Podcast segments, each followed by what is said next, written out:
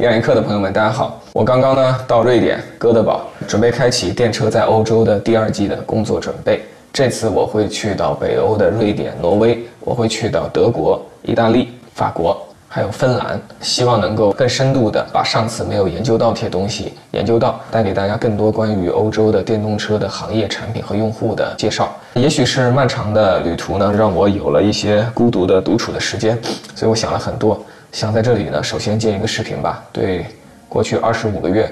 我自己的这个创业做一个复盘，也对未来做一个展望。其实过去的两年多的时间呢，总体来讲我们做了两件事情。第一件事情是为公司和一些老板提供咨询和顾问的服务。第二件事情呢，就是我业余还是改不了自己过去的这个爱好和习惯，会创作一些内容，分别跟大家说一下这两件事儿。呃，第一件事呢，我们由于咨询顾问这个行业呢是非常在意保密的，所以我平时对这些事情所提甚少。啊，过去的两年多呢，我们先后服务了十几家的不同的车企、自动驾驶科技公司，啊，知名的投资机构，啊，甚至还有在国内创业做充电桩的公司，啊，涵盖的内容呢是主要是关于品牌传播，啊，也有关于电动车的这个行业的整体的市场洞察和这个关于用户的这个洞察，主要是这三方面，这也构成了我们过去两年多主要的。商业收入的这个来源，在这里呢，真心的感谢啊这些客户的支持啊，让我们这个非常非常小的公司呢啊可以不断的往前再多走一点。呃，那现在做一个阶段性的复盘的话呢，我们准备对这个业务呢会做一定的调整啊，其实有一些比较偏项目类的。啊，这个交付过程比较复杂，需要的人员比较多的这种呃咨询项目，我们以后会非常谨慎的去介入，啊，因为其实，在行业里呢，上有麦肯锡、罗安贝格，下有很多本土化的咨询公司，啊，这一块的赛道是拥挤的，竞争是激烈的，我们未必在这里能够有比同行明显好的优势。我们除了做减法，我们今年也想做一个加法，是希望能够获得国际上的这个客户。这也是为什么我们最近一个月开始给我们的视频做英文的内容。现在有一个历史性的机会，其实摆在咱们中国的汽车人面前，就是过去中国汽车其实基本上是学习德美日的先进经验，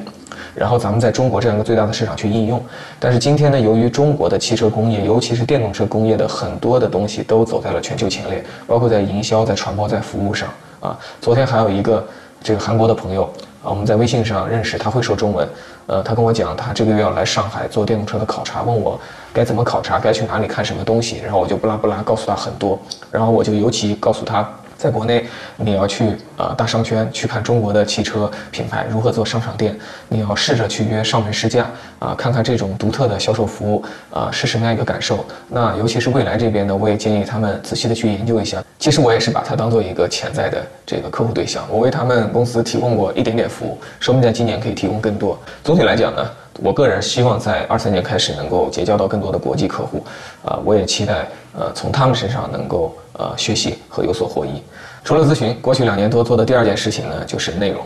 其实我从小都是一个内容作者啊，在大学的时候呢，我就是新浪博客的一个具有一定频率的创作者啊，可以说跟韩寒和徐静蕾是同一波作者，只是粉丝比他们差。N 个数量级。一五年开始，我无意间成为了一位知乎的高频作者，因为跑得稍微早一点呢，不小心就成了知乎汽车领域的头部创作者，每年能创作三十到四十万字。也在这段业余时间呢，我这个彻底的打开了新媒体的大门，熟悉了各大社交媒体平台的打法。了解了更多的关于传播、关于公众啊、关于内容啊、关于读者的反馈的这些知识，也因为这些知识和实践呢，可能后来有机会加入了未来，啊，度过了一段宝贵的工作时间。呃，那么这一次在做这个顾问咨询公司的业余呢，我也把我工作中的实践、日常跟朋友交流后的这种感悟，还有自己个人的观察汇聚在一起，啊，就变成内容发到网上。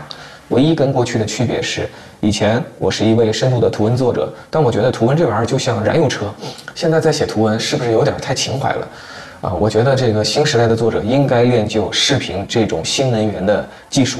不管你喜欢还是不喜欢。所以，尽管我自己其实本来是对视频传播有所抗拒的一个人，因为我长得也没有金城武好看，一面对镜头，我的口才就只会达到平时的百分之二十啊。但是我还是克服这种种困难啊，这个艰难的完成了这个转型。在这个转型过程中，我也有一点点小小的诀窍，就分享给大家。一个呢，就是就像你是一个油车的车企，你怎么最快的转到电车呢？答案是停产你的油车，至少做到大部分停产。所以自从我决定做视频呢，我把我的图文大部分都停掉了，就是要破釜沉舟啊，让自己的思维和习惯都聚焦到新的业务上。然后第二点呢，就是嗯，终究要摸索一个适合你自己的方式。呃，我们说创作视频是一个概念，但是这个乔丹创作视频、库里创作视频、啊，樱木花道创作视频和我创作视频不应该是一样的。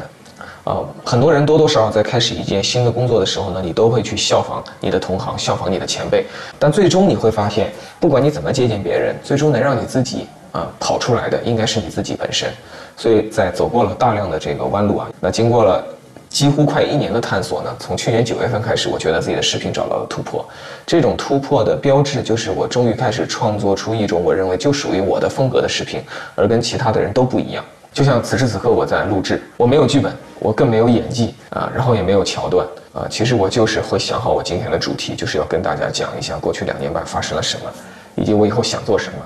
我对我的视频的设定是。无论是我一个人在讲，还是我跟嘉宾一起在讲，我都希望读者此时此刻你就坐在我身边一米的位置。如果我跟斌哥在录视频，你此时此刻就在我和斌哥的身边偷听啊，不是偷听，是光明正大的听，这就是我要的感觉。然后这几个月做了视频以后呢，我确实收到了意想不到的这个效果。首先在流量上，它迅速打败了过去图文时代我的创作的巅峰。其次呢，我现在再去一些客户或者朋友的公司开会呢，我发现办公室里总有一些朋友，特别是年轻的朋友会认出我。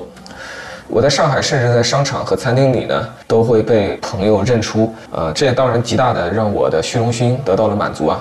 呃，但另一方面也让我验证了一个道理，就是你就最真实的去做你自己最想要做的事情，做到极致的话呢，你有可能能创造出一些独特性，最终让大家更容易记住你。因为在互联网上，每期视频。动辄百万阅读的作者其实很多，但是我不认为每个人都能创出那种效果，就是让你记住他。总结完了过去，咱们展望一下未来。从二三年开始呢，我决定对自己的业务啊做一些变化。刚才已经讲了，在咨询这个层面，我们会有一些减法，项目类的。需要大量人力、长时间去交付的内容，我们以后会非常谨慎的去处理。但是我依然期待以个人的方式呢，为这个行业里的很多的老板和管理层吧，提供一种顾问的服务。啊，不是因为我有什么地方比这些老板和管理层强，而是因为我在特定的领域有自己的专注。呃，与其自己研究，不如通过顾问高效的获得反馈。今年的这个咨询，我们也有一个加法想要做。我们最近一个月开始给自己的视频内容做英文，因为不止有一个呃国际咨询公司和国际投资机构的朋友建议我这么做，他们也明确表示他们会把我的内容发给他们在海外的利益相关者和这个潜在的客户。啊，实际上现在这个视频内容我为什么要做一个很大的原因，也是因为它其实是构成了我的咨询服务的商业入口的线索来源啊。所以它对我的这个营收的间接帮助是很大的，它就相当于我的销售部和市场宣传部，啊，然后呢，在内容这方面吧，我们今年也要做一些加法。我觉得光有一个依然不够啊，本质上我这个账号呢，就是把我十几年的职业经验进行了数字化，培养了一个小 IP 啊，是数字平台的依然。我觉得这件事情是完全可以去复制的。所以我希望推出一个数字职业人养成计划。我们希望寻找到这样一些朋友。他们呢，围绕着智能电动车行业，在某一些领域独具观察、独具积累，打败了该领域百分之九十九以上的选手。同时呢，对于沟通和表达有很大的热情，有很大的未满足，甚至有很大的愤怒。呃，像这样的朋友呢，我们就特别欢迎跟我这个会师啊。我们其实一起可以把自己的这个所学扩散到更多人。这两年。市场营销方面的管理层的职位，我最起码接触了五个啊。其实很多企业都开出了好的职位和条件，喊我去工作。但我觉得呢，也许这个世界不缺一个优秀的、有经验的营销经理人，在这个智能电动车行业。但是我借助这个互联网这样一个边际复制成本、传播成本几乎为零的平台呢，有机会去实现更大的可能性啊，去做出自己更大的价值啊。所以，如果你对这个逻辑也买单，我非常欢迎你。与我取得联系，我们可以一起携手以伙伴的方式往前走。那实际上呢，这个事情我早也已经开始部署了，会有一到两位作者会在近期就跟我会师。那么由于这个团队的作者从我一个人变成了两三个人，甚至还可能变成四五个人，所以我们的呃制作能力也需要有极大的加强。此时此刻，我们的生产能力就像二零一七年的 Model 三。啊，我们感觉我们的车还可以，但造不出来。很多这个零部件呢都存在这个库房里。我们要招募全级的视频剪辑师，然后我们也招募兼职的英文翻译，全职的视频剪辑师。我们对于你的硬剪辑技巧，当然是需要你水平不错，但这块我们不会过于吹毛求疵。我们最想要的视频剪辑师是具备沟通、表达、逻辑、思维的这种选手，这跟我们自己做的内容有关系啊。我们做内容不是靠视觉效果，不是靠这个嗯丰满的冲击力啊和这个修长的大腿，我们这个核心还是在靠一些思维和观点啊，想表达一些相对复杂的东西，并且也因此呢与百万阅读量几乎无缘。嗯，但我们心平气和地接受这一切啊，所以与我们沟通配合的这个剪辑师。你跟我们的这个交互越容易，你的工作会越高效。所以在这块儿，反而是我们最看重的，就是一个人最基础的逻辑表达、对内容的理解和想象力啊。我们希望寻寻找到这样的伙伴。好的，说完了。那个这期对我特别重要呃，我很少在结尾拜托大家，但这次拜托大家多点赞、评论、转发啊，帮助我尽快找到志同道合的作者、志同道合的视频制作人员。谢谢。